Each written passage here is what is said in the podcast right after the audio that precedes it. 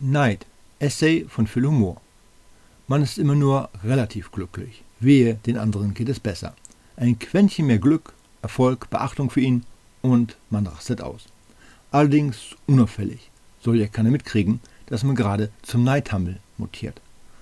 Auch wenn man allmählich grün von Neid wird, das lässt sich prima überschminken mit dick aufgetragener Höflichkeit, dazu passend wäre ein falsches Lächeln.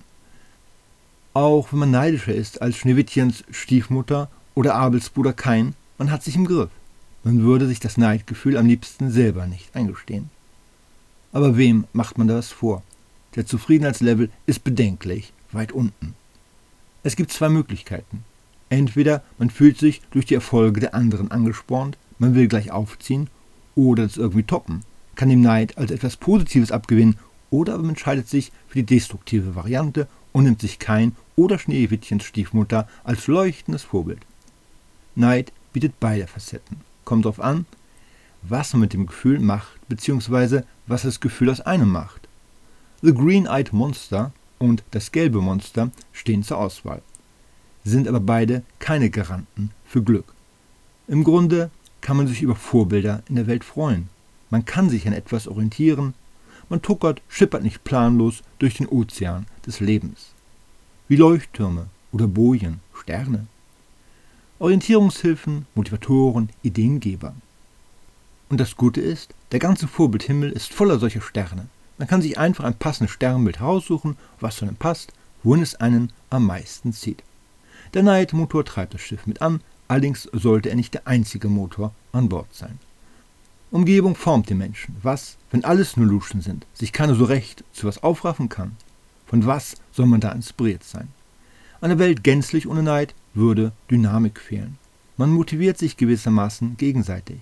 Man zieht sich gegenseitig aus dem Uninspiriertheitssumpf heraus. Der Neid geht ein Bündnis ein mit der Inspiration, so etwas wie ein Leasingvertrag. Wer kann von sich behaupten, dass er ohne seine großen Vorbilder dastünde, wo er jetzt steht? Eine Prise Unzufriedenheit gehört dazu. Man kann sich auch selbst beneiden. Zu verschiedenen Zeitpunkten verfügt man über unterschiedliche Stärken. Die Unerfahrenheit in jüngeren Jahren wird ausgeglichen durch ein Übermaß an Optimismus. Man wird allzu schnell ein Realist. Man sollte die Zeit des Übermotiviertseins ausnutzen. Später beneidet man sich um diese Art der Weltfremdheit. Ein Idealist wie aus dem Bilderbuch.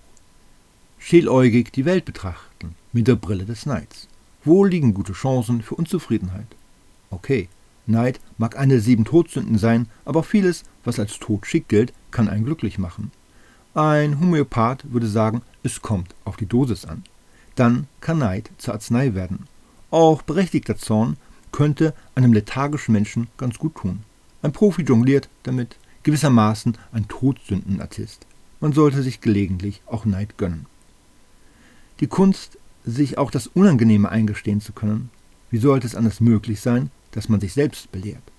Vielleicht war das bei Kain ein Belastungstest. Mal sehen, was die neuen Modelle so drauf haben an Stress, Resilienz. Großherzigkeit als nächstes Etappenziel. Hat ja keiner gesagt, dass der Kurs Nächstenliebe leicht zu bestehen ist. Eine todsündenfreie Welt hätte was von einer Wüste. Es ist als ob die Unzufriedenheit uns dazu befähigt, das Wasser des Lebens zu finden. Immerhin werden wir zu Suchenden. Wir machen uns auf, verweilen nicht beim Erreichten. Das steht im Gegensatz zum Gleichmut, zur Ataraxie. Wer immer streben, sich bemüht, den können wir erlösen, lautet die Empfehlung an Faust. Letztlich also ein Streber. Faust chillt nicht. Selbst als er Helena mit allerlei Tricks rumgekriegt hat, verlässt ihn die Unzufriedenheit nicht. Er ist sogar stolz darauf und gleichzeitig verflucht er sie. Er will nicht innehalten, aber die Bewegung an sich erscheint ihm sinnlos. Egal welchem Fachgebiet er sich zuwendet, er hält am Ende nur Sand in den Händen. Wahrscheinlich würde ihn die Vorstellung abschrecken, dass er das ultimative Wissen erlangt hat, quasi auf dem Olymp des Wissens kein Vorbild über ihm und dennoch eingehüllt in Unwissenheit. Er ist heilfroh, solange da Vorbilder sind, denen er nacheifern kann, Solange da jemand ist in der Welt, den er beneiden kann, ja, das empfindet er sogar als Privileg. Ohne Neid fiel er in sich zusammen. Vielleicht ist der Mensch gar nicht dazu geschaffen, ziellos glücklich zu sein. Ein Tennisspieler, der alles erreicht hat, dieses Gebiet gibt einfach nicht mehr her. Wie eine Weide, die abgegrast wurde.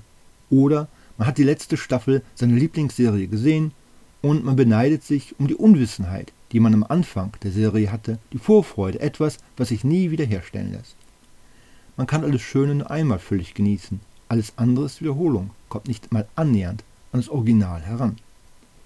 Neid wird oft als Kröte oder Schlange versinnbildlicht. Dabei könnte man ihn auch vergleichen mit einem wütenden Jaguar, der uns einen Berg hinaufscheucht. Er hat etwas Motivierendes.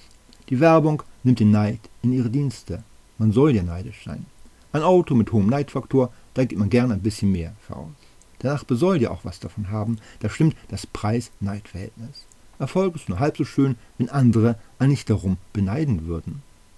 Hollywood kreiert Helden für den ultimativen Neidkick. Da kommt man aus dem Staunen gar nicht wieder raus. Ein bisschen enttäuscht ist man, wenn die Schauspieler, die das repräsentieren, sich irgendwie als unwürdig erweisen als menschlich. Wie eine Neidachterbahn, einer Jahrmarkt mit all seinen tollen Möglichkeiten. Inspiration ohne Ende, gepaart mit Unwohlsein, dem beunruhigenden Gefühl, dass man solchen Erwartungen nie gerecht werden kann.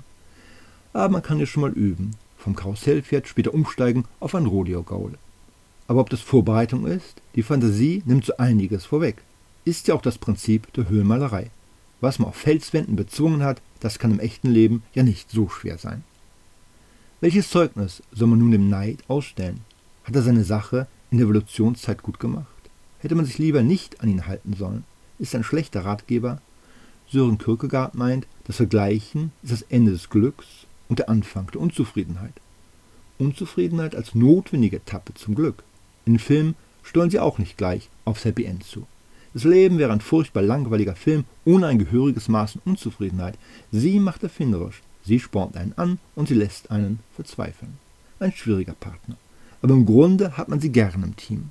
In Filmen kombinieren sie auch gerne unterschiedliche Charaktere, die müssen miteinander klarkommen. Wenn man immer nur gegen sich selbst Tennis spielen würde, wäre das zwar eine nette Spiegelfechterei, aber was einen wirklich voranbringt, ist das Spiel mit einem stärkeren Partner, der ihn fordert. Okay, nicht bei jeder Sportart kann man großartige Fortschritte machen, aber man kann sich das ja vorher aussuchen, sich entscheiden, beziehungsweise seine Sehnsüchte entscheiden lassen. Intrinsisch motiviert zu sein, katapultiert einen quasi zum Ziel. In Zeitlupe.